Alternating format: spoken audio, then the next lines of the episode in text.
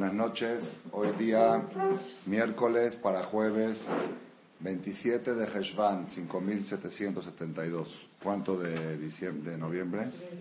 23 de noviembre del 11. Rabotai, tenemos unos días muy importantes delante de nosotros, ya que el próximo sábado en la noche es Rosh Chodesh Kislev, es el primero del mes 9, tenemos dos días de Rosh Chodesh, perdón, el Motzai Shabbat es Rosh Chodesh, pero es 30 de Heshvan, y el domingo en la noche es primero, y los dos días son Rosh Chodesh, el sábado en la noche empieza Rosh Chodesh, domingo y lunes son dos días, y todos sabemos que los días de Rosh Chodesh son Zeman Kapará, son días de Kapará. Es una oportunidad para conectarse con la energía de Yom Kippur. Estudiamos la semana pasada que hay discusión en el Talmud entre Rabbi Uda y Rabbi Yose. ¿Cuántas veces al año es juzgada la persona?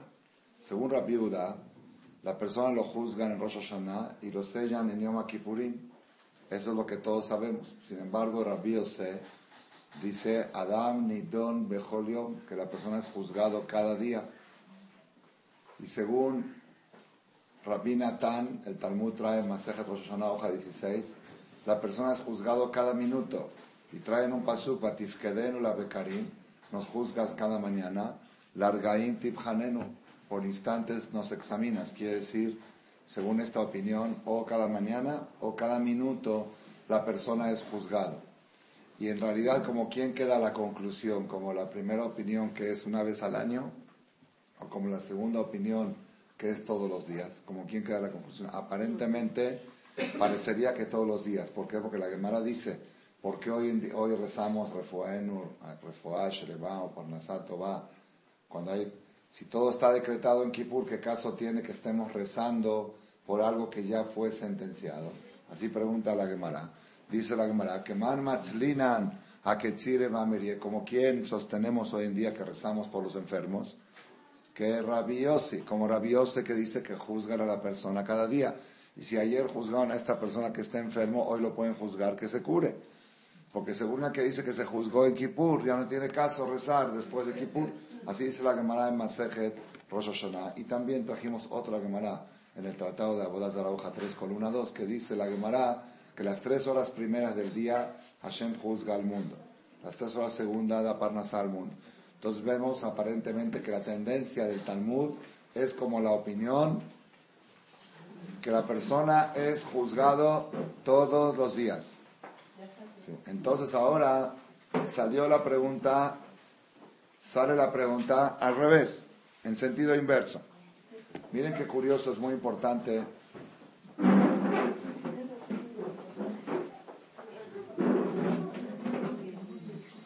Dile a Espi que te ayuda a abrir esa puerta. Espi sabe, Espi le sabe.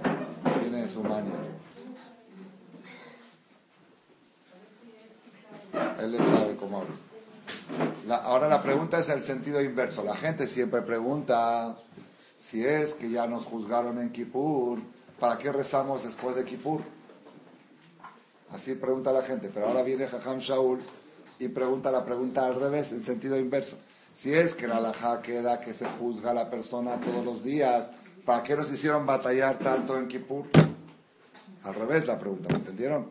Si el juicio es diario, entonces ¿para qué nos dicen en se juzga a Neilá? A ver, ves en el Sefer y donen a Neilá y compren la petijá porque hoy se juzga, se sella. Si decimos que se juzga todos los días, entonces ¿para qué, tanto, para qué tanta acción hacemos en los Saseret y Meteshua? ¿Quién puede dar la respuesta a esta pregunta? Porque ya la dijimos, por estoy preguntando. ¿Ah? Para poder recaer bien ¿Para qué hacemos los 10 días de Teshuvah? ¿Para qué hacemos los 10 días de Teshuvah si de todos modos el juicio es constante? Es de todos los días. ¿Cómo era la respuesta? Eso es lo que a él le viene la otra, otra conferencia. La respuesta era, es, no era, es,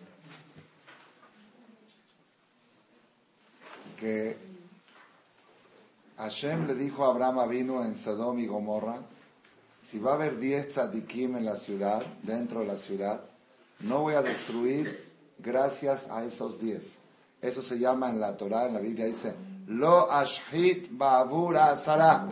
No destruiré la ciudad gracias a los 10 tzadikim.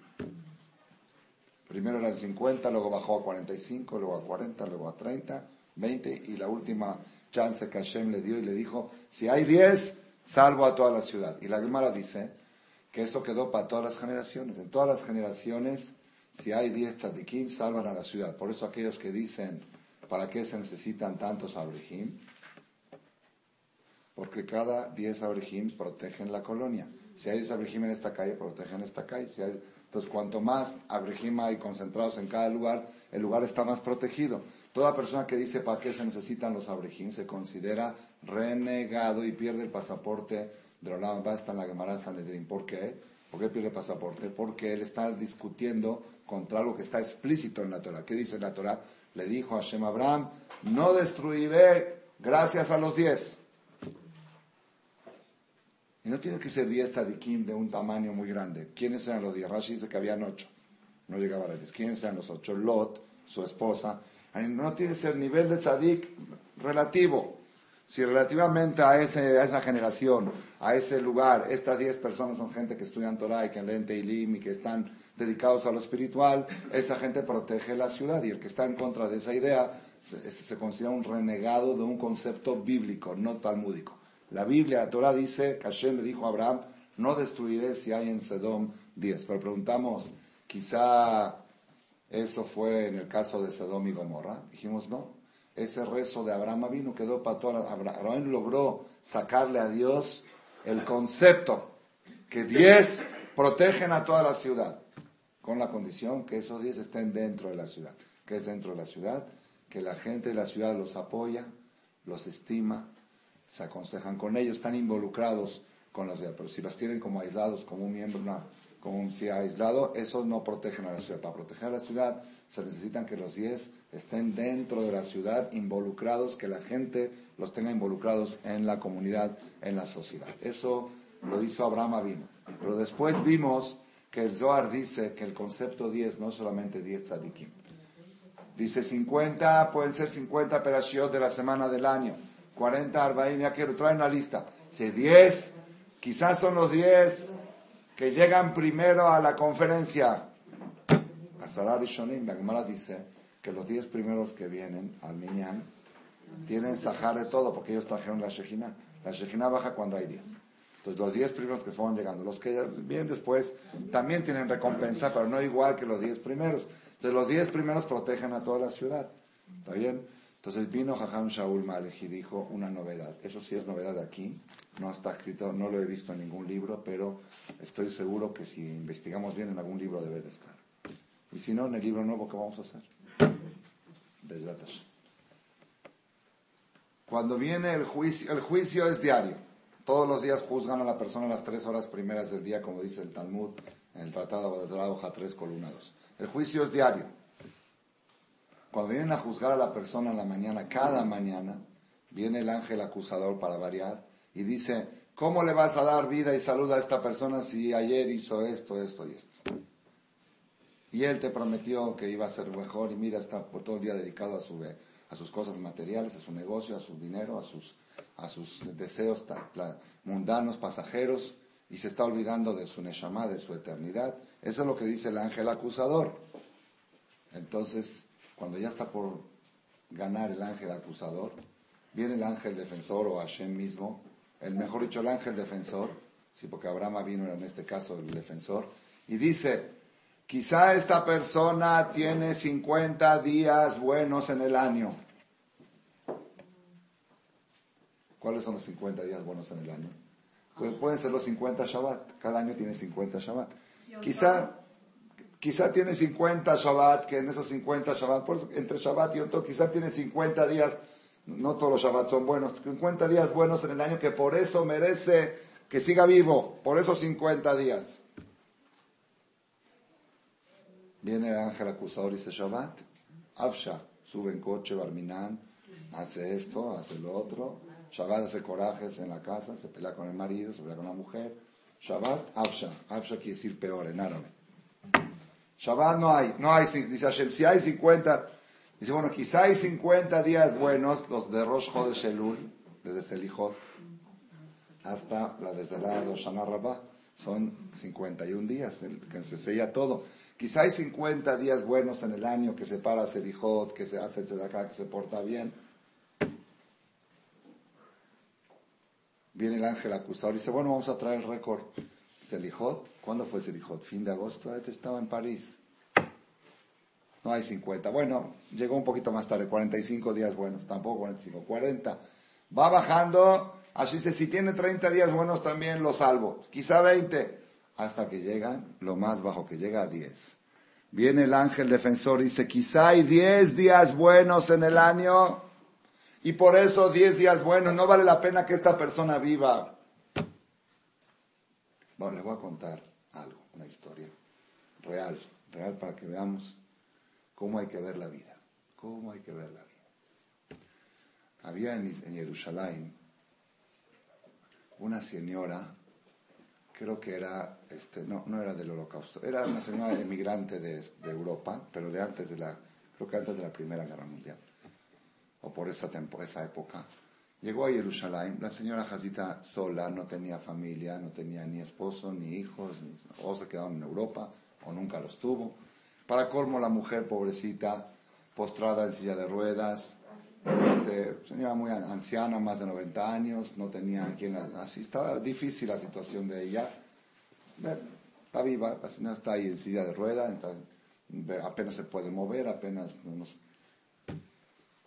Había un jajam, esto es historia real, la escuché de mi maestro Rabbi de Shelita y está escrita en la biografía del Maharil Diskin. Un rab que se llamaba Rabbi Yoshua Diskin, era rabbi en Jerusalén, hace como 70, 80 años, le llamaban Asaraf Mibrisk, el Saraf, el ángel de Brisk, él venía de la ciudad de Brisk, de Rusia, decían Asaraf, hay un libro sobre la historia de él, la, biografía de él, Asaraf Mibrisk, seguramente está en inglés, también en español no, ¿sí? Eh, cuentan su biografía de este jajam. Ahí está contada esta historia.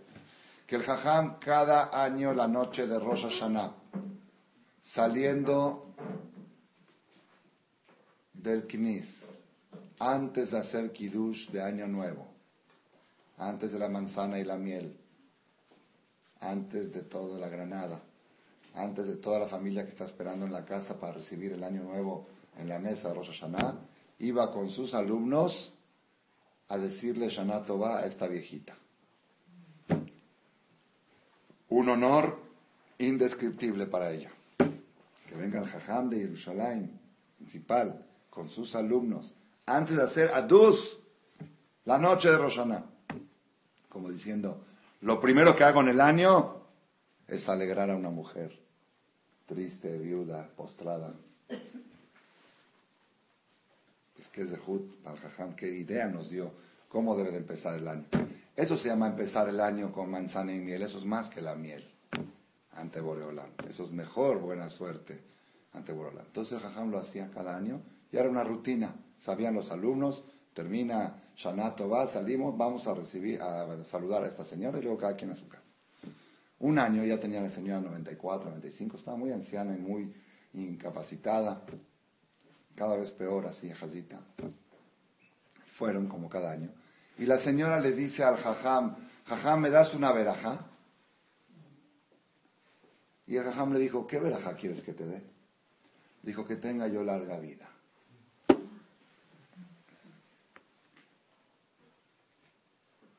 una viejita de 94 años postrada, enferma, incapacitada, solitaria, recibiendo año nuevo, sola en su casa, le pide a Jajam una verajá que tenga larga vida. Y la verdad, los alumnos, ¿para qué? Gente así generalmente dicen, hasta que Dios me recoja, ojalá que sea rápido. No me voy a quitar la vida, no se puede, pero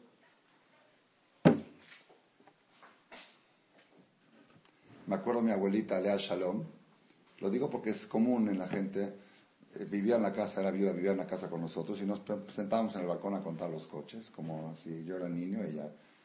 Y de repente había una viejita que estaba pasando ahí con el bastón, así muy, ya se veía de edad muy avanzada, en la calle, en Buenos Aires, en la calle La Rea. y la Valle. ¿Conocen? Bueno, lo que conocen, digo.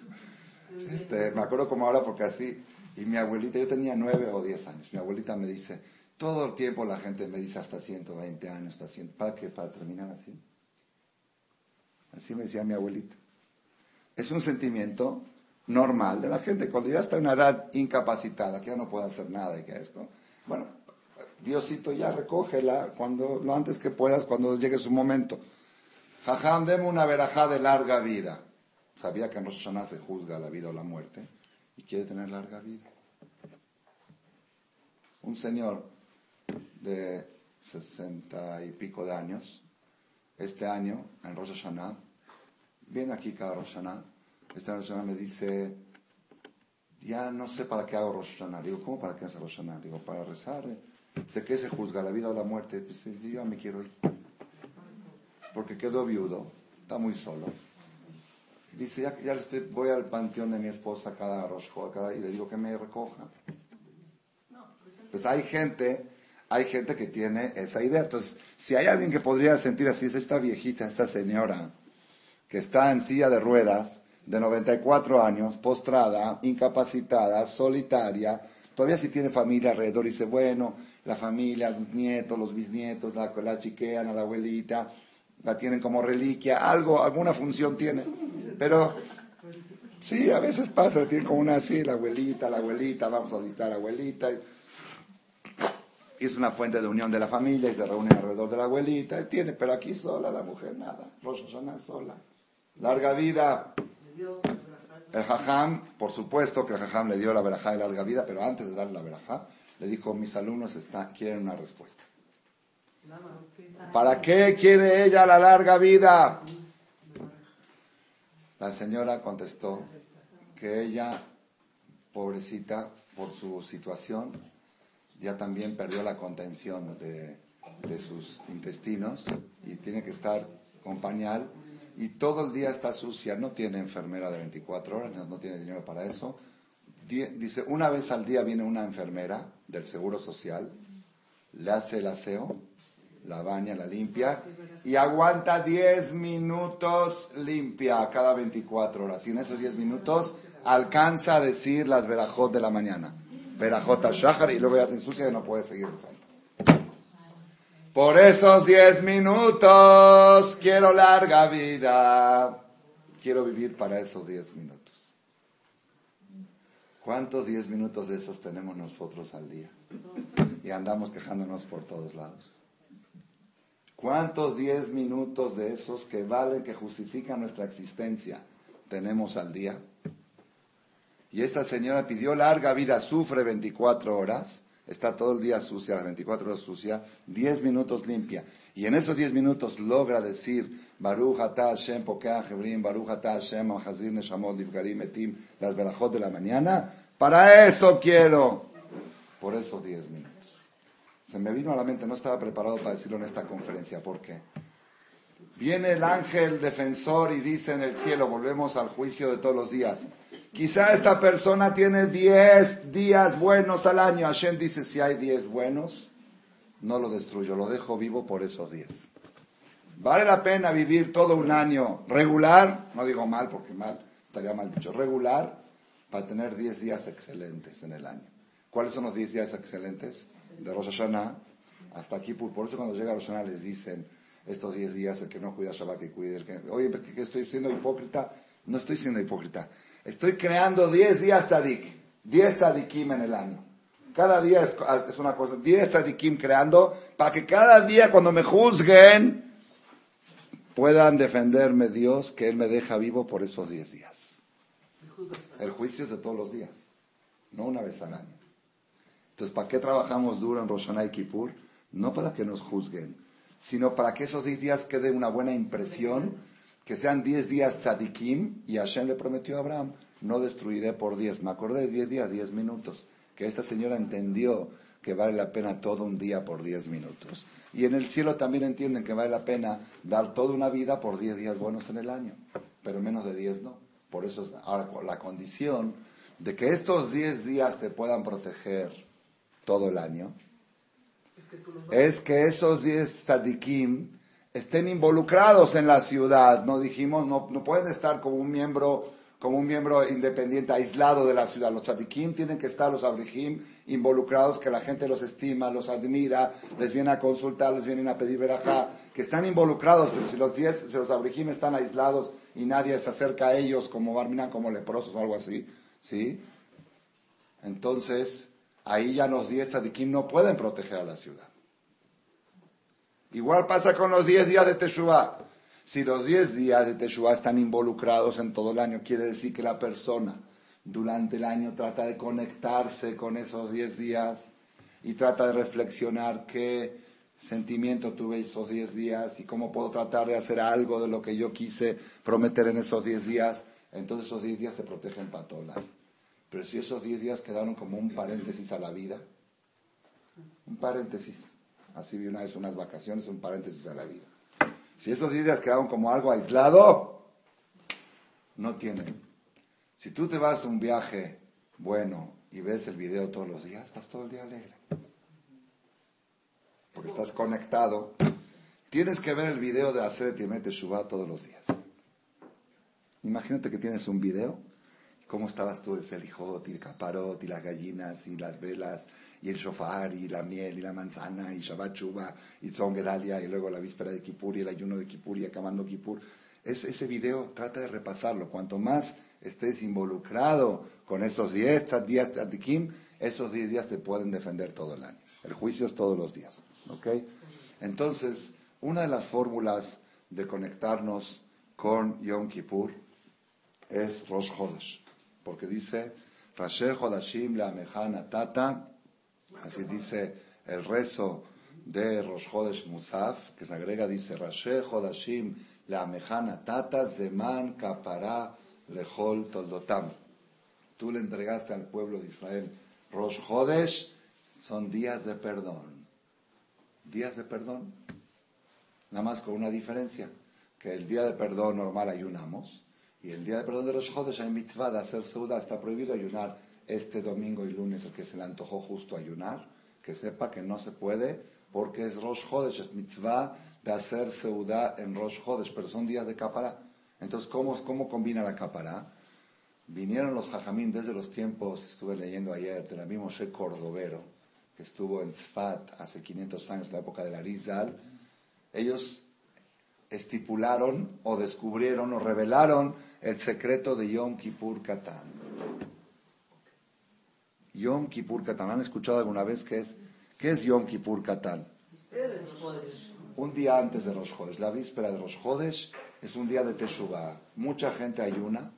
Ahí trae que el Yosef Claro, Bet Yosef, que era alumno del mismo Moshe Cordovero, él ayunaba cada víspera de Rosh Chodesh y estaban en el Knis desde Shachrit Vatikin, desayunaban algo antes de Shachrit Vatikin hasta la hora de Minjá de las 2 de la tarde más o menos, todo el día rezando y leyendo, y, tipo Kippur, hacían como Kippur, a las 2 de la tarde hacían Minjá, sacaban el Sefer Torah como en ayunos, y luego cada quien se iba a su casa y a la hora de oscurecer decían Arbit y cortaban el ayuno y recibían el Rosh Chodesh. Eso ya viene de los tiempos del Arizal, de Biosef Karo, es una cosa muy tradicional, pero ellos nos descubrieron que ese día se llama Kippur Katán Kippur, ¿por qué Kippur Katán? Porque si Rosh Chodesh es de manca para es tiempo de Kapará. Y en Rosh Chodesh no puedes ayunar, ayunas un día antes y haces Selijot, y haces Teilim, y haces cosas, reflexiones, es un mini Kippur. Según lo que nosotros estamos estudiando ahora, hoy en la conferencia, en las últimas dos, tres que hemos tocado el tema, tenemos una luz nueva sobre Yom Kippur Katán, algo que nunca lo habíamos estudiado y nunca lo habíamos dicho en los 20 años que tenemos grabando 900 títulos de conferencia, que el que los quiere los puede escuchar en www.shentor.org. Un concepto, una luz nueva. ¿Cuál es la luz nueva? ¿Qué quiere decir Yom Kippur Katán? Yom Kippur Katán quiere decir una oportunidad al mes para conectarte con Kippur Gadol.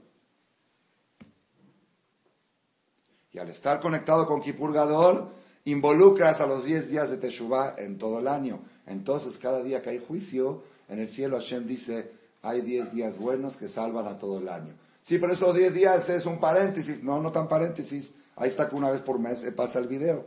¿Cómo pasa el video? Hace ejercicio como si fuera Kippur. Ayuna mediodía, hace Tani Dibur, lee Teilim, prende velas, hace Selijot, hace cosas. Por eso acostumbra a hacer Selijot en la víspera de Kippur. Mañana, de paso, avisamos, como oscurece muy temprano, el Selijot va a ser a las cinco y cuarto de la tarde. De la tarde, de la tarde, Minha, Selijot y Arvit. Termina a seis y cuarto más o menos el rezo. Para el que ayunó puede cortar el ayuno después. No es nada obligatorio, ni mucho menos. ¿eh? solamente es recomendación, dicen ahí hoy leí en Rabben Yonah, la persona que no puede ayunar, por lo menos que evite mañana de comer comidas de placer, si asados y cosas, que haga seudá, que haga seudá, sí, que haga seudá lo necesario para, para estar nutrido, sí, que no mañana no es día de pachanga, al menos que haya una seudá mitzvah, hay un Brit Milá en la mañana, entonces ya seudá mitzvah es otra cosa, pero si es seudá normal, de comer normal, de jueves social, Mañana el jueves social se celebra en Marcela a las 5 y cuarto. Pero si está extemporáneo. 5 y cuarto. ah, muy bien, pregunta bien Marabana, se me olvidó aclarar. ¿Por qué mañana si los jueves es el sábado en la noche? Porque en Shabbat no se puede ni ayunar ni hacer selijot. El viernes tampoco porque es cerca del Shabbat. Entonces se adelanta al jueves. Se adelanta al jueves y no deja de ser que son 72 horas a partir de hoy de Yom Kippur Katan. A partir de esta noche, siempre dijimos que el día empieza en la noche. Porque mañana es porque va a ser el día de Selijot y de ayuno mundial. Los que pueden ayunan mañana, o ayuno de palabra, o el kotel, van en todo el teilim. Mañana. Claro, jueves. Empieza ya esta noche. El viernes, porque está más cerca de los jodes. Shabbat, Shabbat de por sí es un día de capará. La Gemara dice toda persona que respeta Shabbat como debe de ser. De Sara, Boneja, Hatat, Shomer, Shabbat, Mejalelo, Atikre, Mejalelo, la Mahullo. Es día de perdón también Shabbat, junto con que es víspera de Rosh Chodesh, porque la luna está en cero. Cuando la luna está en cero es día de, es día de perdón. La luna nace, cuando nace la luna? Creo que el viernes de la noche, el nacimiento de la luna. No, ayer lo chequeé, no me acuerdo bien exacto. Nace el sábado en la noche, la luna. Entonces el sábado, que es todavía el día que la luna está muerta, se puede decir, va a tener resurrección todavía se considera víspera de Rosh Chodesh Yom Kippur Katán, pero no se puede hacer Selijot. Aquí vamos a hacer una, lectura de Teilim completo del INE del sábado en la tarde, también por lo mismo, pero sin Selijot. Y después viene dos días de Rosh Chodesh, que son dos días de Zeman Kapará, entonces tenemos cinco días de superación. Desde ahora hasta el lunes en la noche, cinco días de qué, de qué, a ver, digan, de qué, de qué tipo de superación, de qué, de conexión con los diez días que salvan a todo el año. Con los diez tzadikim que salvan a todo el año. ¿Entendieron cómo está? Así como los diez tzadikim tienen que estar involucrados.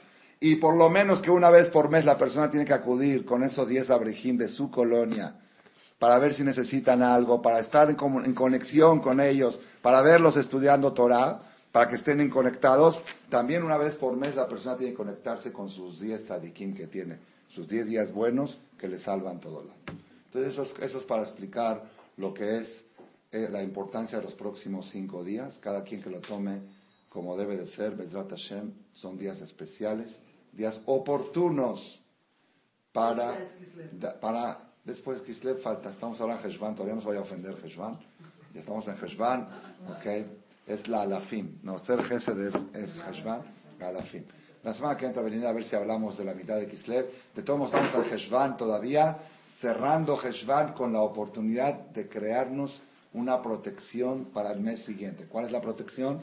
Que cada vez que haya una acusación en el juicio diario, las tres primeras horas del día, que es todos los días, Hashem pueda decir, esta persona tiene diez días buenos en el año. ¿Cuáles son los diez? Así que mete Shuba.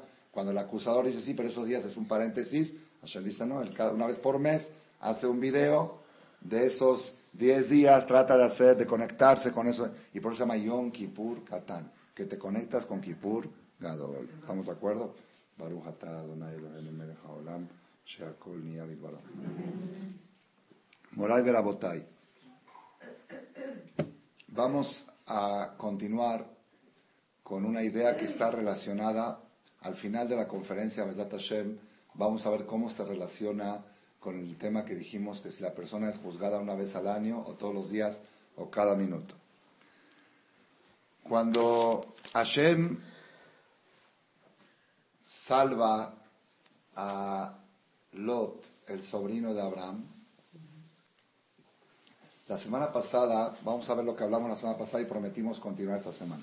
Dijimos que íbamos a hablar de tres temas. Un tema era Brit Milá, otro tema era la Akedah, Yitzhak, y el tercer tema que no pudimos hablar fue Ahnasat Orjin.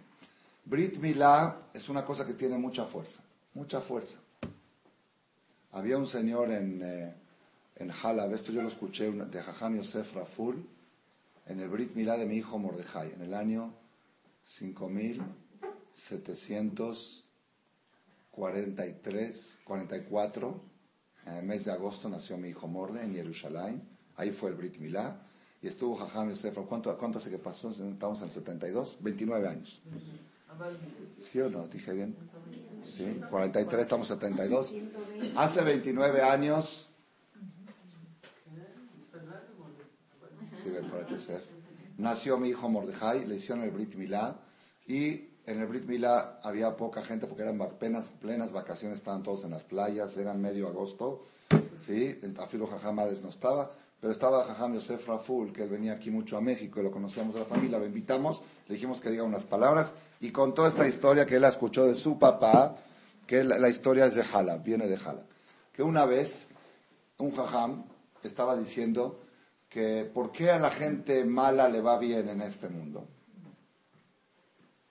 ¿Por qué? Por lo que sabemos, una de las respuestas, que cada gente mala tiene algo bueno, alguna mitzvah hizo. Y como la mitzvah le da a la persona derecho a la eternidad, ¿se acuerdan lo que leímos la semana pasada de Ismael con el Brit Milá? ¿Sí? Entonces, cuando esta persona no merece eternidad, Hashem no le quiere dar eternidad, pero le tiene que pagar la mitzvah. ¿Cómo le va a pagar la mitzvah? Le tiene que pagar aquí abajo, le tiene que dar y dar y dar para cubrir la mitzvah. Había ahí una persona malvado, incrédulo en el, en el público, y dijo, Jajam, yo soy la excepción. Yo soy malvado, desgraciado, rasha, y me va muy bien. Y no tengo ni una mitzvah. Que no te pones el tefilín, no. No haces adus, no no, nada, no, no, no, no das de acá, nunca, jamás. Bueno, alguna mitzvah tiene, nada. Así dijo. Y me va bien. Le dijo el jajam, no puede ser, no puede ser, no puede ser. A ver, dime, ¿alguna mitzvah hiciste? ¿Cómo te ves? Te iba muy bien. Le dice, ah, ya sé, le dijo el jajam, ya sé, tienes Brit Mila. ¿Tienes Brit Mila? Por eso te va bien, te están pagando la mitzvah. No dijimos que a Ismael, no dijimos la semana pasada que a Ismael le están pagando ahora con posesión en la tierra de Israel porque se hizo Brit Milá a los 13 años. Y el ángel defensor dijo, el ángel de Ismael, a él le toca recompensa para no darle allá, le están dando acá. Hasta que se termine el Zehut del Brit Milá de Ismael va a venir el Mashiach, vamos a volver a tomar la tierra de manera definitiva. Lo leímos del Zohar la semana pasada. Esta persona dijo, yo no creo en esas cosas y si tú dices que es por el Brit Milá, te la regalo. Le firmó un papel. Ante testigos, yo el señor fulano de tal, hijo de fulano, me arrepiento del día que me hicieron el Brit Milá. Y si estaría en mis manos, diría, si estaría volver las cosas para atrás, que me dejen sin Brit Milá. Y si es algo que merezco recibir recompensa, se lo dono al rabino. Firma con dos testigos. Llega a su casa, se le quemó un negocio. Llega a la otra casa, empezó a bajar, a bajar, a bajar, a bajar, a bajar. Hasta que en menos de un año, Raeb la lejem, limosna para comer. Y vino con el jajam y se arrodilló al cinco. Dijo, pues, perdón, jajam, la Torah es emet, la Torah todo emet.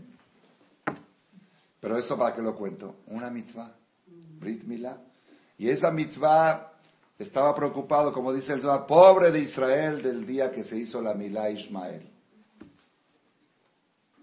Lo que vale una mitzvah. Y tenemos que esperar que él le paguen acá, que terminen de pagarle, para que podamos tener posesión de la tierra de Israel. Cuando discutieron Ismael físicamente con Yitzhak, que eran competencia los dos, Ismael le decía a Yitzhak, yo soy mejor que tú, a ti te circuncidaron a los ocho días y a mí a los trece. Yo podía haber dicho que no, tú no. Entonces mi, mi categoría es más alta. Entonces estaban así peleando entre ellos hasta que Isaac le contestó a Ismael.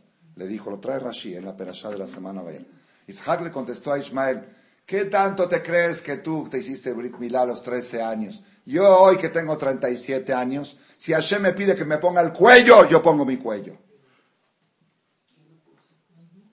Escuchó el Satán. Dijo, ¿ya viste lo que dijo? También en eso hay que tener cuidado. Di, yo lo que me pida Dios, yo hago. ¿Para qué tienes que decir el cuello? Dijo, si me pide mi cuello, lo pongo. Escuchó el Satán, dijo, ¿ya viste Diosito? A ver si es cierto. Ve y dile a Abraham que sacrifique a su hijo. Bahía Jara de Barimael, y fue después de estas palabras que el Satán, que Isaac dijo, yo si me pide mi cuello lo pongo. Hashem probó a Abraham, dijo, ve a ver si estás dispuesto a sacrificar a tu hijo, y si es verdad que él pone su cuello. Y ese Zehut es el que mencionamos en Roshaná con el shofar, el Zehut de la Kedat Yitzhak. ¿Por qué? Porque es el Zehut que tiene el pueblo de Israel, que están dispuestos a poner, todos preguntan qué chiste tiene la Milá los ocho días, pero fíjate la Inquisición, que fue a los 40, 50 años de personas mayores que ponían a la hoguera por Shema Israel Hashem lo que no Hashem Echad.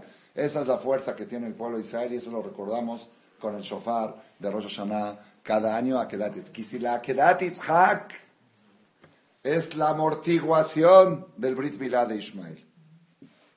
Por eso en la mañana, cuando empezamos Tefilat Shachrit, que es la hora del juicio, las tres horas primeras del día, la hora del juicio, empieza la Tefilá completa con Akedat Yitzhak, el que la puede decir completa, Akedat Yitzhak. ¿Por qué Akedat Yitzhak? Porque con esto desbaratamos a Ismael. Ismael está arriba diciendo, nos toca la tierra porque tenemos Brit Milá. Hashem dice, a esto les toca porque ponen el cuello. ¿Está bien? Esa es la, la parte de la que da contra, contra el Brit Milá de Ismael. Rabotai, ahora vamos a seguir con la parte que les prometí la semana pasada, el Ineder, de Ahnasat Orjim, y vamos a enlazar todo. Porque ustedes saben que cuando Abraham regresó de la Aquedá,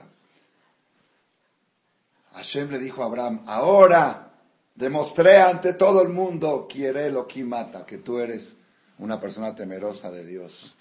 Porque hasta ahora había todavía gente que criticaba que a los ocho días, que a los trece, que en el Shamaim, que Abraham, que Isaac. Pero ahora demostré a Taya Dati, dicen los comentarios, Tao Dati, ahora se, se publica en el mundo porque yo te escogí a ti, porque tú estás dispuesto a sacrificar lo mejor que tienes, que es tu hijo más querido, a. Muy bien, y Abraham pasó la décima prueba, así dice Rashi, que Hashem le dijo a Abraham, ya pasaste nueve pruebas, no vayas a fallar en esta, porque entonces la gente va a decir, ya ves que es todo cuento, puro cuento. Por favor, no me falles en esta. Así dijo, Kahna, pues dijo Kahna, tómalo por favor. Dijo Dios, no vaya a ser, tenemos una relación Hashem y Abraham de 134 años, porque Abraham tenía 137 y a los tres años conoció a Hashem. 134 años tenemos una relación de religión, no vaya la gente a decir que todo tiene un límite, que hasta que me pidan el cuello de mi hijo. Por favor, Abrahamcito, Abrahamzote, ¿no? Por favor, Abraham, no me falles. Y Abraham no falló. Y Hashem le dijo, ahora demostré ante todo el mundo por qué te quiero tanto. A la quefa. Ahora sí le toca a Abraham disfrutar de su familia. Regresa, se le murió su esposa.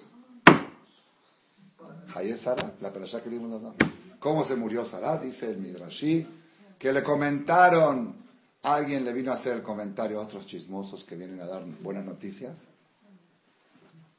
Y sí le iba a dar la buena noticia. No le iba a decir que mataron a Itzhak. Le iba a decir el chisme. ¿Sabes qué? Hubo un simulacro de sacrificio. Así, una película. Imagínate, tu, tu, tu marido agarró a tu hijo, lo amarró, le puso leña abajo, prendió fuego, agarró el cuchillo y al último minuto una voz de Dios le dijo, ya no, y lo cambió por un carnero. ¿Para qué le cuentas el chisme? Deja, ahorita viene Abraham y él le va a contar a su esposa cómo fue todo. Pues así, es, un, es un buen chisme, jugoso, es una buena noticia para contar. No alcanzó esta persona a terminar la película, la historia. Y Sara ya empezó a fantasear de que final, porque el otro se lo hacía con suspenso, para hacerlo más divertida el chisme, con suspenso. ¿Sabes qué? Y lo agarró, y le hizo, y luego agarró el cuchillo, y Dijo Baruch Ata Hashem Elokeinu Melech Haolam Asheki Deshanu Mitzvotav Esivano Al Shehitata Ben Yo creo que ahora ha dicho Sí, la misma requiere verajá. La verajá por de, así como hay milá, hay shahitá. Y cuando estaba contando esto, pues le dio un infarto y se murió. Porque era su hijo único que lo tuvo a los 90 años. Ya no tenía chance de otro milagro. Y esto, esto es lo que le corresponde a Abraham vino después de tan bueno que es, de tan rabotai. Dice el Zohar Kadosh, fuente máxima de la Kabbalah, y lo voy a leer adentro, sobre este suceso. Qué impresionante lo que vamos a escuchar ahora.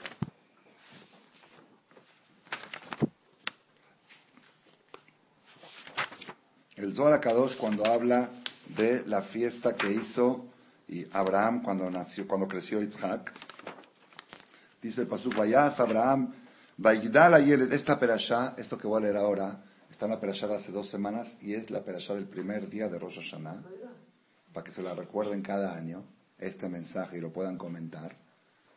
Y con esto también nos estamos conectando con los 10 días de Teshuvah. Nos dijimos que ahora es época de conectarnos.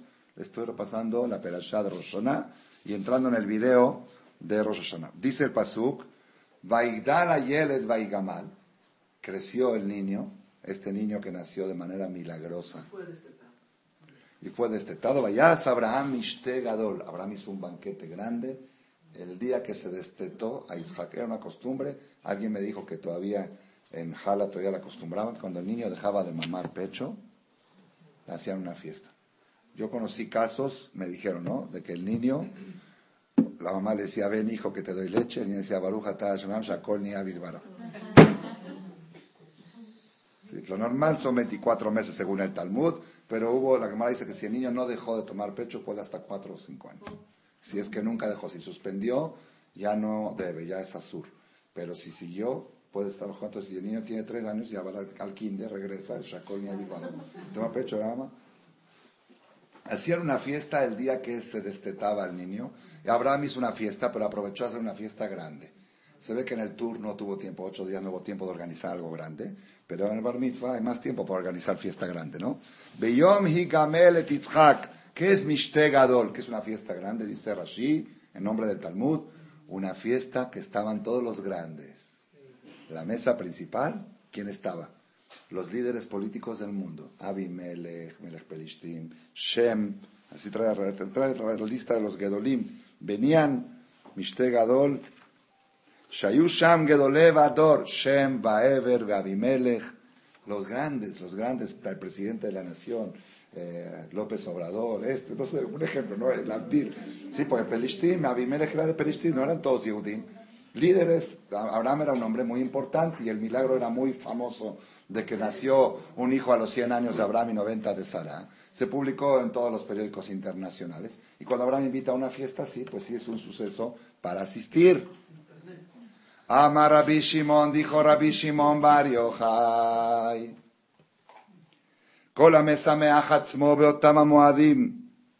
Toda persona que se alegra en las fiestas, cualquier fiesta, circunstancia festiva, acá está hablando también de las fiestas Sukkot, Pesach, Shavuot.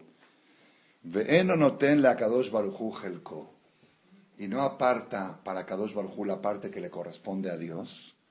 Ze Ain el Ain hay un ángel que se llama Ra'ain, mal ojo, soneoto, le da celos de esta persona. A Satán umekatreg alav, y hace kitrug, acusa a esta persona, umesalqueo, mira, lo que se lo quiere sacar del mundo. A la persona que se alegra él y se olvida de la parte de Akadosh Baruchu. Dice, Vearbet Tzarot al Tzarot mesabeblo. Y desgracias sobre desgracias le trae a esta persona que está celebrando algo sin participar a Kadosh Baruj en su fiesta. ¿Cuál es la participación de Akadosh Baruj Helkosh el Akadosh Baruj la participación de Hashem es lesameach lanim, alegrar a gente pobre, que fima sheyachol asot, según su capacidad especialmente en momentos de alegría. Siempre es bueno darse de acá, pero en momentos en que la persona está celebrando algo, ya sea Pesach, ya sea Sukkot, ya sea Shavuot, ya sea un bar mitzvah, un brit milá, un pidión, una boda de él, de su familia, de él, está celebrando algo y no le da a Shem su parte, que es alegrar a los pobres, el Satán, eso es el Ainara. Cuando la gente dice el Ainara, el Ainara le pegó, hay un ángel que se llama Ainara, no es la gente, hay un ángel que se llama Ainara, que está al pendiente. Y si, si hay anime en la fiesta, hay pobres necesitados, entonces eso amortigua, eso, eso quita la... Lo, lo, dice acá, ¿quién dijo esto? ¿De dónde se aprende esto? Milanu Baolam Gadol me Abraham. ¿Quién era más grande en el mundo que Abraham vino? ¿Hay alguien más grande que él? Abraham el amigo de Hashem, Abraham Abi. Shasatobot le colabriot. ¿Quién como Abraham vino que hacía favores a toda la gente? Toda su vida era Gesed. Ubayom Shasamishte, pero el día que hizo la fiesta. Makatu, que dice, Veyas Abraham Mishte Gadol. Hizo un banquete grande. Beyomi Gamer Titzhak. Abraham Mishte, hizo Abraham un banquete. Vekarale Kol Gedoleador la Seuda. Invitó a la gente más grande, los políticos más grandes de la generación, al banquete. Velamadnu, y ya habíamos estudiado, que en cada ciudad de alegría el acusador se asoma y ve. Si esta persona se adelantó, Igdim Tobal se adelantó a darle algo a pobres, Benintzaim Shamanim Babait, y hay pobres invitados en la fiesta. Nifrada Mekatregu, el Mekatreg, el acusador, se va de ahí. Ven no puede ni entrar a ese lugar. Pero si no, si ve, observa y ve que no hay ningún invitado, pobre, Nichnas Lesham entra a la fiesta, Berroe Irbuba Simcha, y ve la pachanga Belianim sin parte de Akadosh Baruchu, Viltito Bashikdim, sin que antes, porque hay gente que no puede en la fiesta misma, y de antes adelanta y patrocina una ciudad para pobres el día de la alegría que voy a hacer. Si él no hizo ni una de estas dos opciones, o lele mala sube arriba y lo acusa a esta persona. Abraham, Kevan Shizmin, fíjense que ni Abraham sabía este secreto. Lo aprendió de manera dura. Abraham, cuando invitó a todos los Gedoleador, a toda la fiesta tan de nivel aristocrático tan grande que hizo Abraham, era una fiesta que no cualquiera podía asistir. Para entrar ahí, si, si la fiesta del príncipe, el Abdil Millón del príncipe de Britania, el año pasado, no sé cuántas personas habían y era todo protocolizado, lo de Abraham vino seguro no era mucho menos que eso. Y Arada Mecatreg bajó el ángel acusador cuando vio una fiesta tan grande en la tierra eh, celebrada por Abraham, la fiesta que le hizo a Isaac. Ve amada la petach, se paró en la puerta disfrazado de pobre. Velo y nadie lo pelaba. ¿Por qué, ¿Por qué no lo pelaban? Porque Abraham, Ayame Shamesh, Lotamelachim Asarim. Abraham estaba atendiendo a sus huéspedes, reyes y ministros, está ocupado con gente importante, pues ahora no puede atender a un pobre. Sara tampoco lo podía atender porque estaba, estaba dando pecho a todos los niños de la ciudad. Porque la gente chismoseaba y decía, ¿ustedes le creen? ¿Ustedes le creen que quedó embarazada, se puso un cojín abajo, una mujer de 90 años? Ay, este bebé, eh, adoptaron, encontraron un bebé en la calle, lo adoptaron y están diciendo que pasó un milagro que embarazó a los 90 años. Entonces, la única forma de, de comprobar, traían el día que destetó a Itzhak, traían a todos los bebés de la colonia y Sara les, dio pecho a todos. Enika banim enika banim Sara. Amamantó a niños Sara. ¿Cómo niños? Uno solo tuvo a todos los niños de la colonia. Entonces Sara estaba amamantando a los niños. Abraham estaba atendiendo a los reyes, ¿sí? Pekashera me catrega hoy, cuando el pobre, este, el, acusador disfrazado de pobre estaba parado en la puerta, escuchó un comentario de Sara, otro tema también hay que tener cuidado en los comentarios. ¿Qué dijo Sara cuando estaba dándole pecho a todos los niños? Sali Elohim. Qué risa lo que me hizo Dios. Es una risa lo que Dios me hizo. Todo el mundo se reía. Mira una vieja de 90 años dando pecho a todo el mundo. Inmediatamente subió el acusador arriba ante Akadosh y dijo, Ribona Olamín, patrón de los mundos. ¿Tú dijiste que Abraham es tu amigo? ¿Tú dices que Abraham es tu amigo? Mira el banquete que hizo, la pachán que hizo. y no te dio nada, no trajo ni un corbán y no dio nada para los pobres. Y aparte, Sarat diciendo que tú hiciste risa. Acá, la Shon del Zohar. Yo estoy leyendo lo que dice adentro, para, por eso no lo leí de memoria, sabía que a alguien no le iba a gustar. Por eso estoy leyendo de adentro. ¿okay? Amarlo a Kadosh Barujú, le dijo a Kadosh Barujú, al Satán, mi Olam que Abraham. ¿Qué estás hablando en contra de Abraham? No hay en el mundo como Abraham. Beholzot, con todo eso, los das Misham, no se movió de ahí el ángel, hasta que revolvió toda la alegría, upakada Kadosh Barujú y ordenó a Kadosh Barujú a quedar Yitzhak y provocó que Sara se vaya del mundo por el sufrimiento de Yitzhak que estaba ahí apachangueando y diciendo la risa que me hizo a Kadosh Barujú a la hora que hay un pobre parado en la puerta que, necesita comida y no le, no lo atiendes. todo ese sufrimiento le vino a Abraham y a Yitzhak al Shelonatan que Anim, porque no le dio la parte que le tocaba a los pobres el día de su fiesta. Eso es lo delicado de cuando uno hace una fiesta y no participa a los pobres. La tzedaká protege. La tzedaká es la que aísla al Ainara, al, ángel Ra'ain. ¿Y cuando la persona más necesita dar tzedaká? ¿Cuándo? Cuando está celebrando una fiesta. Ahora, Rabotai, quiero leer otra parte del Zohar y concluir esta idea.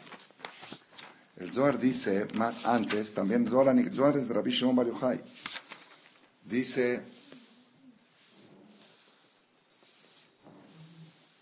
ven a ver, Rabbi Elazar, este es el hijo de Rabbi Shimon Bar Yochai, ven a ver, Kama Noega Kadosh Baruchu Toba en Kolabriut. Qué bueno es Hashem con la gente. Qué bueno es Hashem con la gente. ¿Qué qué? Y con, con toda la gente. Y con más razón con la gente que trata de ir en el camino de él. Pero con todos Hashem es bueno. ¿En qué, en qué, en qué se manifiesta? Mira qué, qué estrategia hace Hashem de tan bueno que es. Shafilu bisman Cuando está por llegar algún decreto malo al mundo, alguna que será, barminan. Hay que serot, amarrabot, mitrageshot, cosas que se ¿Qué hace Hashem? Gorem le oheboto Akadosh Barujú hace que la persona que Hashem lo quiere y lo quiere salvar de ese decreto que está por llegar al mundo, puede ser una inundación, un temblor, una epidemia, X, lo que está por llegar al mundo. ¿Qué hace Hashem? Lo hace que tenga una mitzvah antes que venga esa justicia y con esa mitzvah él se protege.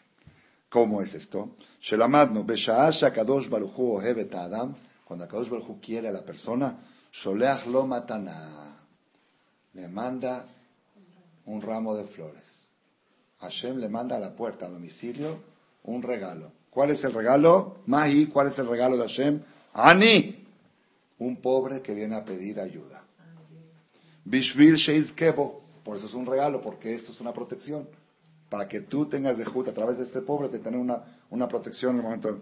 ¿De qué más es En el momento en que la persona recibe el regalo y hace el zehut de darle al pobre, ¿qué pasa ahí? Akadosh Baruchu extiende en, su en la frente de esta persona una marca de Gesed, le pone Gesed, aquí un sello, Gesed, y cuando viene la justicia al mundo, algún problema, alguna maldad, alguna cosa que viene al mundo, el ángel castigador que viene con la sentencia de, de mandar algo, lo saltea como en lo brinca esta persona, ¿sí? Mistalek, le por eso Akadosh Barujú le adelanta a la persona el remedio a la enfermedad. la solución la adelanta al problema. ¿Cuál es la solución? Cuando te tocan la puerta. Es la protección. Si tú lo recibes, bien, si tú estás muy ocupado y no tienes tiempo, para tú rechazaste el regalo que viene con el remitente Hashem, y ahora atenta a las consecuencias. No quiere decir que te van a castigar por eso. No te van a castigar, ¿no? Que tú estabas muy ocupado, tienes toda la razón en estar ocupado. Pero ya no tienes la protección. Ya, ya, ya cae como caiga. ¿Me entendieron cómo está? No quiere decir que dice, oye, ¿qué, qué haram hice? Estaba, Abraham vino, no, estaba, no era haram, estaba ocupado, no era el tema de haram. No estamos no hizo un pecado. Pero no tuvo la protección, no tomó la protección. Dice, ven a ver, ¿de dónde aprendemos esto? Mire qué espectacular. Cuando quiso a Kadosh Barujú destruir Sodom y Gomorra, había un problema, que, que, que dentro de Sodom estaba el sobrino de Abraham.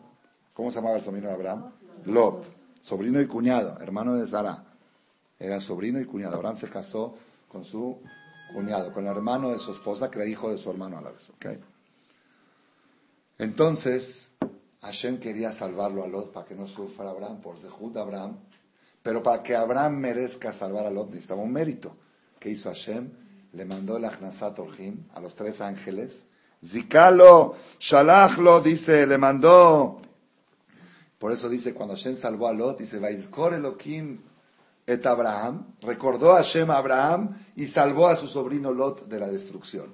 ¿Qué le recordó a Abraham? Dice es muy grande. ¿Qué le recordó a Abraham? lo et mikodem imotam shloshet amalachim. Le recordó la tzedaká que había hecho con los tres malachim el tercer día del Brit Milá de Abraham, que se esmeró para recibir a los huéspedes.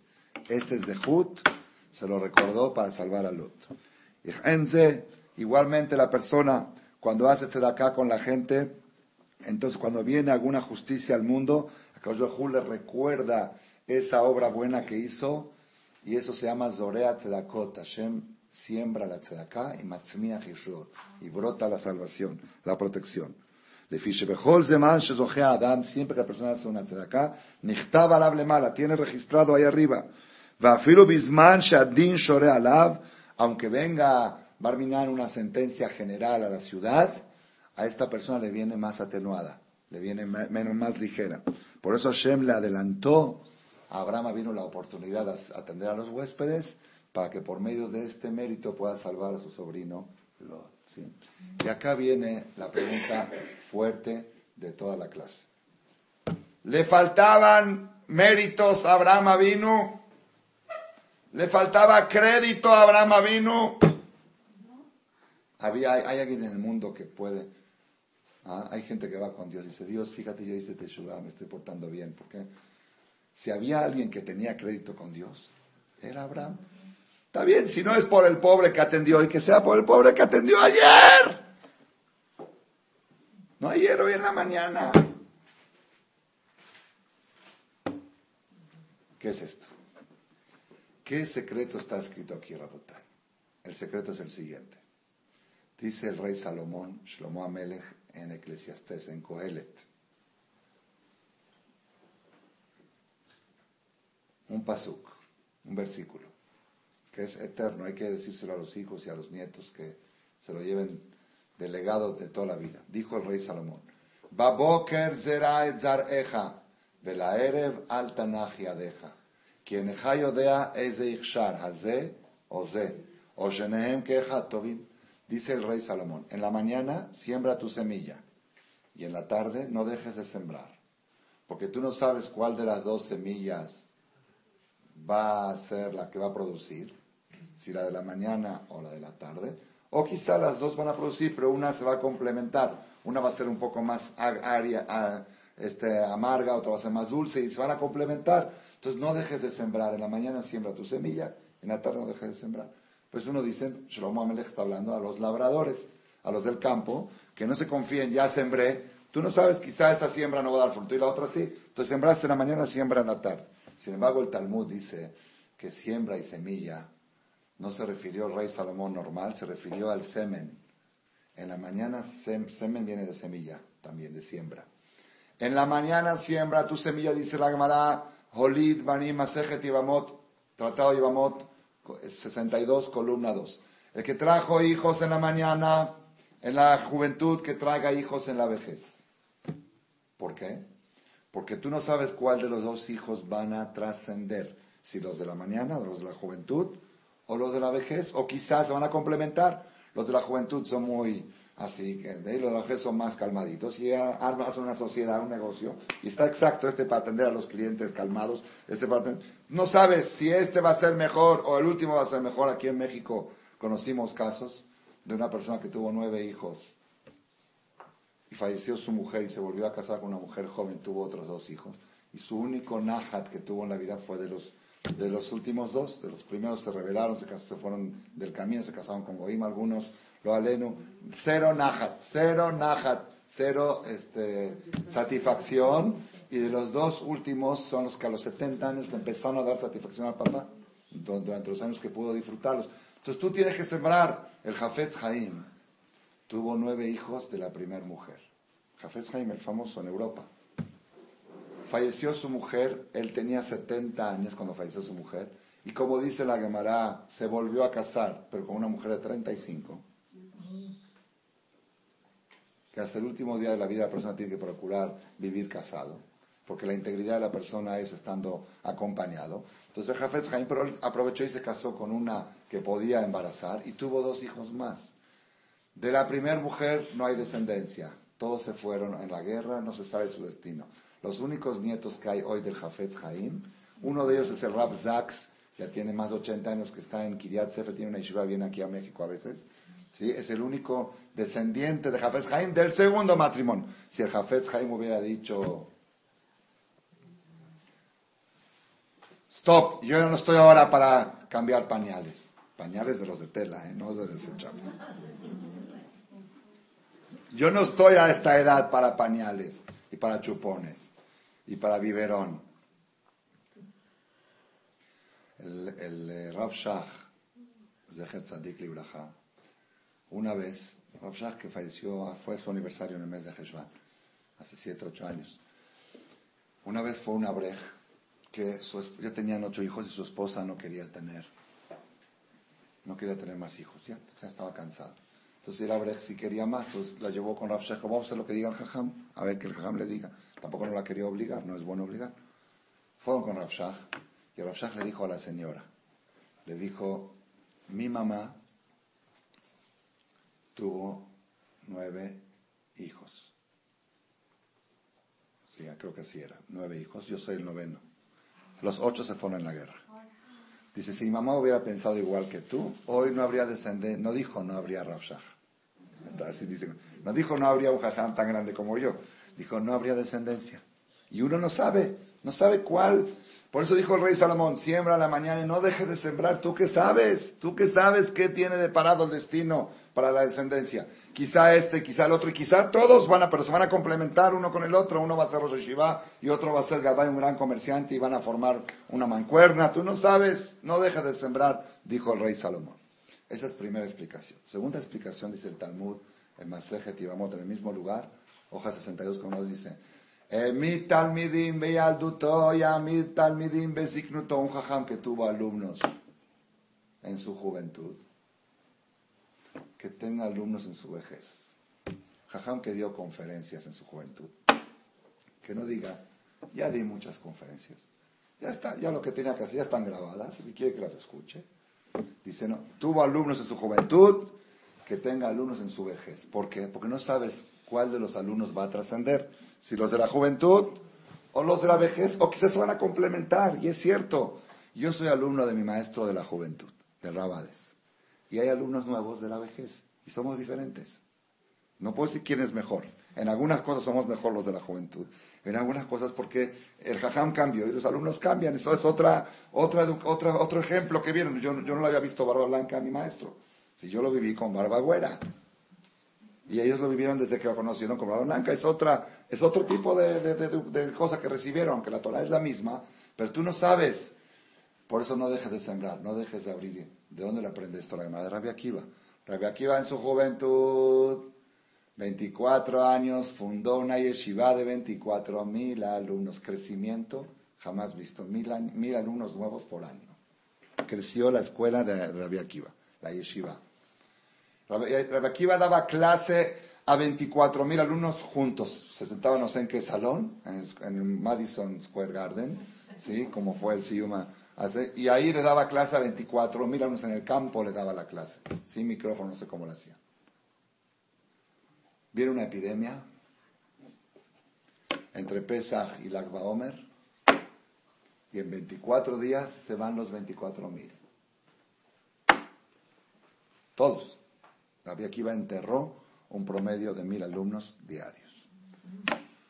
Otro, otro en lugar de Rabbi Akiva va al manicomio.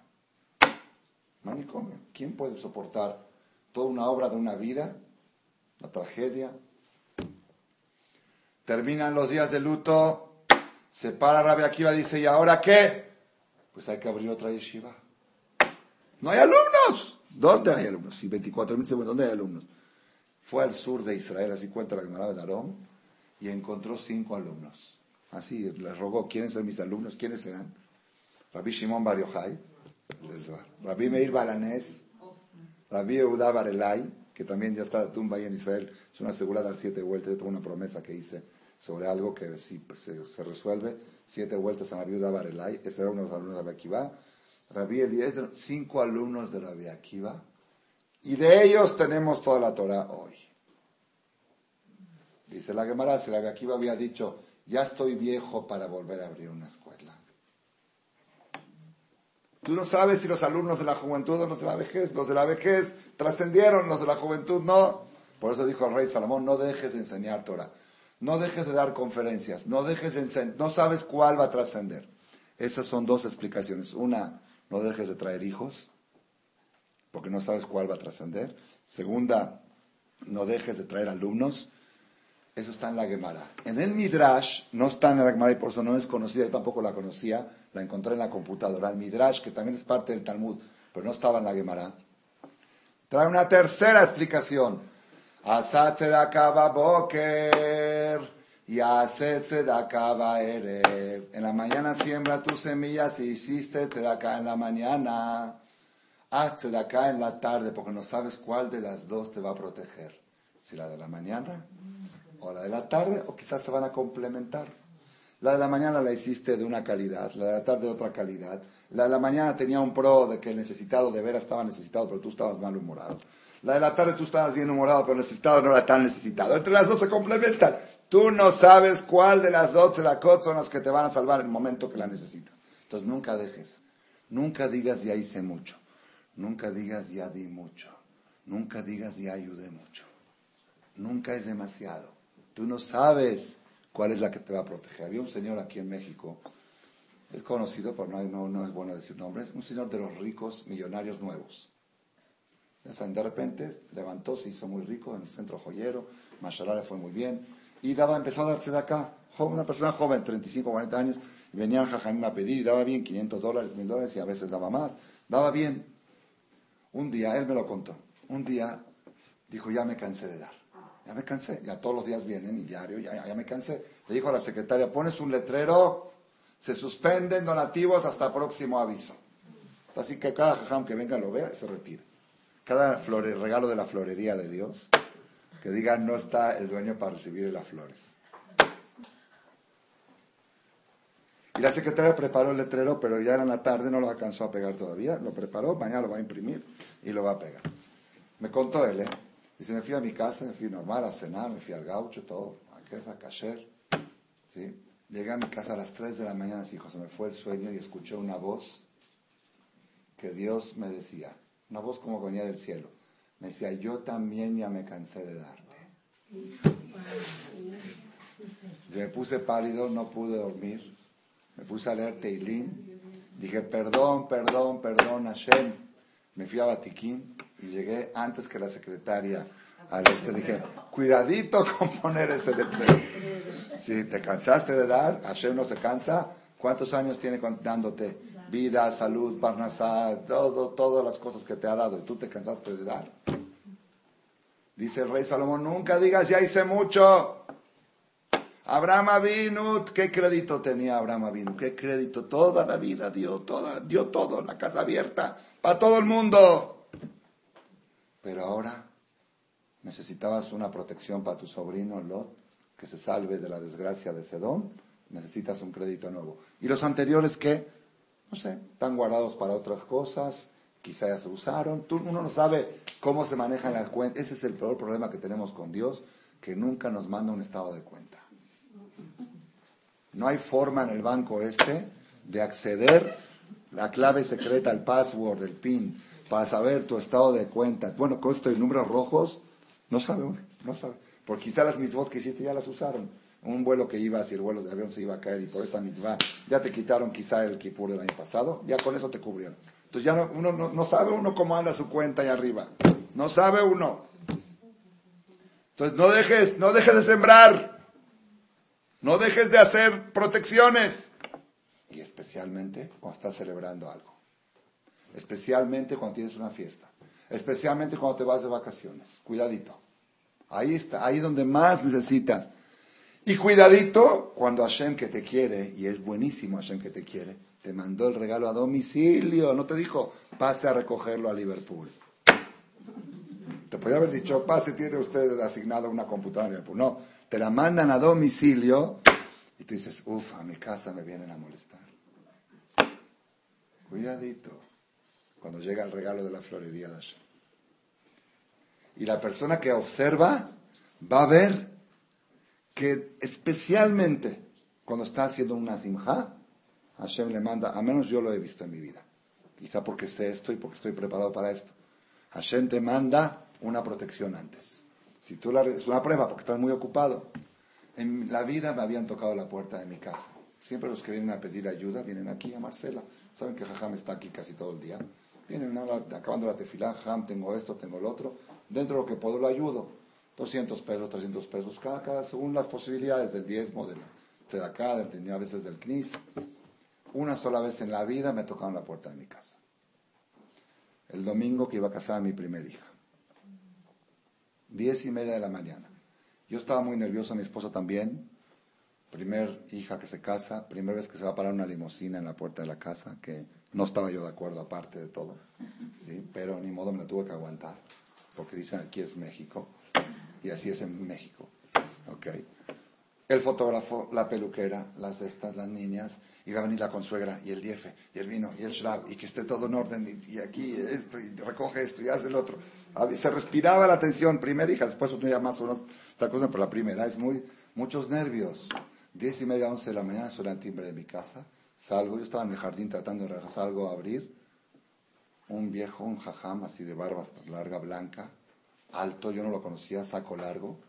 Me dice, Anim, Yerushalayim, yo vengo de Yerushalayim y tenemos un lugar que damos de comer a la gente que no tiene para comer, no sé qué. Quería saber si me puedes ayudar. Le dije, así, por naturaleza le dije, lo que pasa es que hoy se casa mi hija y estamos así muy... Ah, perdón, perdón, perdón. Dice, yo no quería molestar, no quería, perdón, perdón. No sabía, nadie me dijo, perdón, me voy. Ya se estaba por ir y dije, espérate, espérate, ven para acá. Me acordé de esto. te están tocando de la florería de Hashem el día que más lo necesitas. Le dices, no te quiero molestar. Pásale, lo hice pasar, le serví shrab, le serví vino, le traje diefet, los pastelitos que teníamos preparados para los consuegros. Le dije a Mago, tráeme la chequera, haz un cheque de mil pesos. Dice, ¿qué pasó? Dije, estoy recibiendo el regalo de la florería, ¿o no quieres que firme que lo recibí? Se firma el cheque, se firma de recibido. O voy a rechazar uno no sabe. La segunda cosa que tengo, siempre, pero siempre, que estoy a punto de salir de viaje, especialmente cuando salgo con la familia, es increíble. Pero ¿saben qué? mis hijos se ríen, porque ya se los digo, y se ríen porque lo ven. Es algo, y no puede ser que la gente nos esté monitoreando y saben cuándo nos vamos justos, ¿sí? Y son diferentes. Cada una vez por año salimos toda la familia a Veracruz, en agosto después de Tisha vamos una semana. Y los niños están todo el año esperando. Esos son los 10 días que salvan todo el año que para ellos. Esas son las únicas vacaciones familiares así, que vamos todos a la playa, playa Cacher, una convivencia espectacular. Pero los preparativos, tienen dos semanas antes comprando esto y trajes de baño y Google y Google y esto y lo cosas y todas, qué sé yo, cada cosa. Y dame para esto y, y y planeando y qué van a hacer y a dónde van a ir y cómo van a ir. Ya llega el día, ¿qué día vamos a salir? Discusión, salimos 3 de la mañana para aprovechar todo el día porque son 6 horas de carretera. O mejor salimos de la mañana, llegamos a las 2 de la tarde, pero se perdió el día. Hasta que se decidió, salimos 10 de la mañana. Sí, más es Shaya, 9 y media, 10 de la mañana. Acabando Shachrit, no, inmediatamente acabando Shachrit. Shachrit acaba 8 y media, ya están todos en el coche. El coche lo cargaron desde ayer en la noche. y yo como tengo que dejar pendientes aquí cosas del templo, pues me atraso un poco y y el claxon tocando. Desde allá, desde la casa se escucha hasta acá el claxon. Y mago, los niños ya están desesperados, ya están dentro del coche, hasta la... Shaul ya vente, la muchacha, y bueno, ya cinco minutos más, llego, son las 10 de la mañana, llego, y si ya tienen una hora en el coche, están, y aparte les, les quedan seis horas más de carretera, no tienes lástima de ellos, así, Bueno, ya nos, sentamos todos en el coche. ¿Dónde están las llaves? Híjole, las llaves. Se vuelve allá, sube arriba. Así cosas que pasan de último momento, las llaves del coche. Y esto, ya cerraste esto, ya dejaste prendida la luz para que se apague y se prenda, para que piensen que estamos. Todos los detalles finales. Y ahora sí, por fin, llegó la hora. Arranco el motor, pongo R para echarme para atrás en reversa, aprieto la puerta automática que se abre el garage. Así, ¿eh? Y suena el timbre. ¿Quién es? No, aquí de un colel de la herradura que usted da un donativo de 100 pesos mensuales. Este, sí, por favor, viene el cobrador. Lo normal que es decirle que. ¿Sabe qué? Estoy saliendo ahorita de viaje, métase en 10 días, que con mucho gusto, no se preocupe. ¿Ya viste qué bueno que soy? Hay más señal que esta, así me digo a mí no torpe, te están diciendo, te vas carretera, carretera es peligro playas peligro, albercas son peligros, ida y vuelta, todas las cosas que hay de peligros en unas vacaciones. Y hay gente que no tiene para comer en Eres Israel y tú estás aquí gastándote 20, 30 mil pesos en unas vacaciones. Y, nada más así, te están mandando un regalo de la florería. Y dices, ahorita estoy muy ocupado, sale. Paro, pongo en parking, me bajo, busco si tengo efectivo, si no tengo efectivo, si no, aquí están sus 100 pesos. Y le digo a mis hijos, compramos la póliza. Y si algún año que a veces pasa que no sucede, mis hijos son testigos. Tengo un teléfono en Israel de una cupa que se llama Cupa Tair, tiene mi tarjeta de crédito ya registrada ahí. Hablo desde el coche, para que todos mis hijos escuchen. Me voy de viaje 10 días con la familia, por favor cárguenme 18 dólares diarios, póliza de seguro, para protección de todos mis hijos durante mis vacaciones. Antes de Sukkot, lo mismo. Por cada día de Sukkot, cárgame por favor 18 dólares por día, porque voy a estar celebrando con toda la familia, tomando vino y alcohol y, alegre, y hay gente que no tiene, mi seguro es 18 dólares diarios de la fiesta de Sukkot. Se llama Seudat Ushpizin. Cuando llega una fiesta, una boda, hay Seudat Anim. Los Hasidim acostumbran, los Hasidim, hacen Seudat antes de que empiece el banquete. Entra la jupa y el banquete para la gente no invitada que tiene hambre. Hay gente que les da vergüenza de pedir limosnas, pero van a fiestas no invitados a comer lo que sobra. Pero ellos no hacen lo que sobra. Ellos ponen una mesa para el que tiene, tiene hambre, para el que tiene hambre. Y después de una hora empieza el banquete oficial. Eso le llaman Seudat Anim. En los lugares donde no se acostumbra, y hay un fondo en Israel, me enteré hace poco, que uno da una cantidad de dinero X, dice, por favor, el día del casamiento de mi hijo, uno habla de antes, a tal día que hagan seguridad 10 personas, 10 gente necesita 10 abrijín, que coman, gente que no tiene, que coman con ese dinero para que esté yo protegido en la boda de mi hija. Hay algo más todavía, eso me lo contó mi hermano, yo nunca lo vi. Mi hermano Jami Jacob Malek estuvo en Israel la última vez que fue. Dice que vio en un periódico en Israel, decía, se busca un huérfano que se quiera casar para patrocinarle su boda. ¿Cómo? Dice que hay un grupo de ricos de Brooklyn que ellos escucharon todo esto y decidieron, cuando van a casar un hijo, la misma noche en Israel, ellos patrocinan la boda, son 5 o 6 mil dólares, una boda sencilla que patrocinan en Israel, ellos están gastando ahí 50 mil dólares en Nueva York y están bailando acá y allá simultáneamente para que esté protegida la boda de su hijo. Esos son niveles, de todos modos lo que aprendimos hoy es este, este secreto tan grande. Nunca digas ya hice mucho. Tú no sabes. Tú no sabes cuánto hiciste, no sabes tu estado de cuenta arriba y no sabes cuánto te falta para complementar la cuota que necesitas para la próxima protección. Quizá la próxima protección cuesta 100 y tú tienes 99 y falta uno para que tengas merecido de la protección esa. El propio Abraham, no había alguien en el mundo que tenía más crédito que Abraham vino. Le tienen que mandar tres huéspedes para que por ese mérito se salve su sobrino Lot. El propio Abraham está festejando la fiesta, la gran fiesta de su hijo, con todos los invitados de honor que tenía, atendiéndolos. Y hay un pobre en la puerta. Y Abraham no se percató de que aunque está él ocupado, pero le está mandando una señal del cielo que necesita una protección adicional.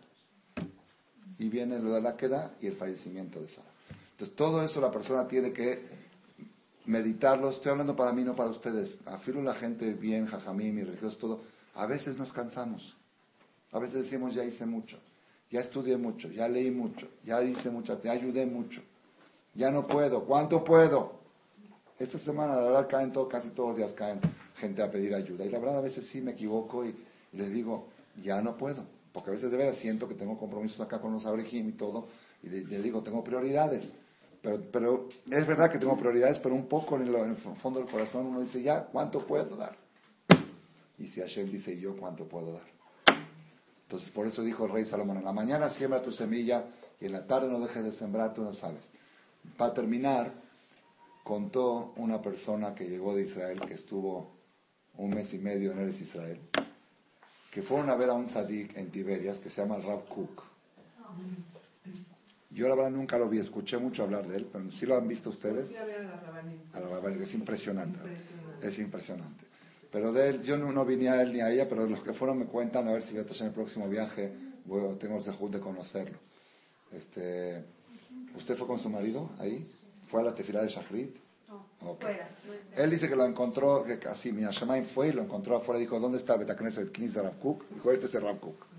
entró con él, hizo Shachrit ahí se impresionó, me contó cómo se veía el shahrit. El jajam está con su talet y con el suesta y está así como que se mueve, como que se está elevando, como que está volando. ¿sí? Es algo impresionante que antes de la amidad se quitó el tefilín, se metió a la tevilá, lo esperaron para que regrese, para decir la, la, amidad purificada. Así, una cosa muy elevada. Lo que a mí me llamó mucho la atención, dice que tiene, la, tiene una bolsita con monedas, muchas monedas, de, medio shekel, no sé, y tiene una copa y todo el tiempo que está rezando, todo el tiempo, Baruch Shamar Vaya, Olam, Baruch, Baruch Omer Rose, Baruch Ozer Baruch José Bereshit, Baruch Melachem Baruch Alaberiot, Baruch Meshalem Sagat. Todo el resto está echando moneda. Nosotros echamos moneda en Baibares, tres monedas. Porque él sabe no sabe si la del segundo, no dijimos que la persona lo juzgan cada mañana y algunos dicen que lo juzgan cada minuto. Quizá la del minuto pasado sirvió para el juicio del minuto pasado y para el minuto siguiente ya no sirvió esa, ya necesito otra. Por eso les dije que iba a terminar la conferencia con lo que empezamos. El juicio es todos los días. Ah, ¿por qué tenemos Roshana y Kippur? Para crear 10 días buenos al año, para que protejan al año. ¿Y qué consecuencia tengo yo que el juicio es todo todos los días y quizá todos los minutos? que nunca te confíes en el minuto pasado. Ahora necesitas esta protección. Ah, pero la mañana hice una mitzvah muy grande. Sí, pero ahorita necesitas otra mitzvah.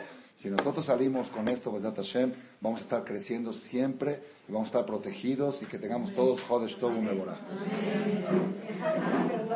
Los esperamos mañana. Yom Kippur va a haber lugar para las mujeres también.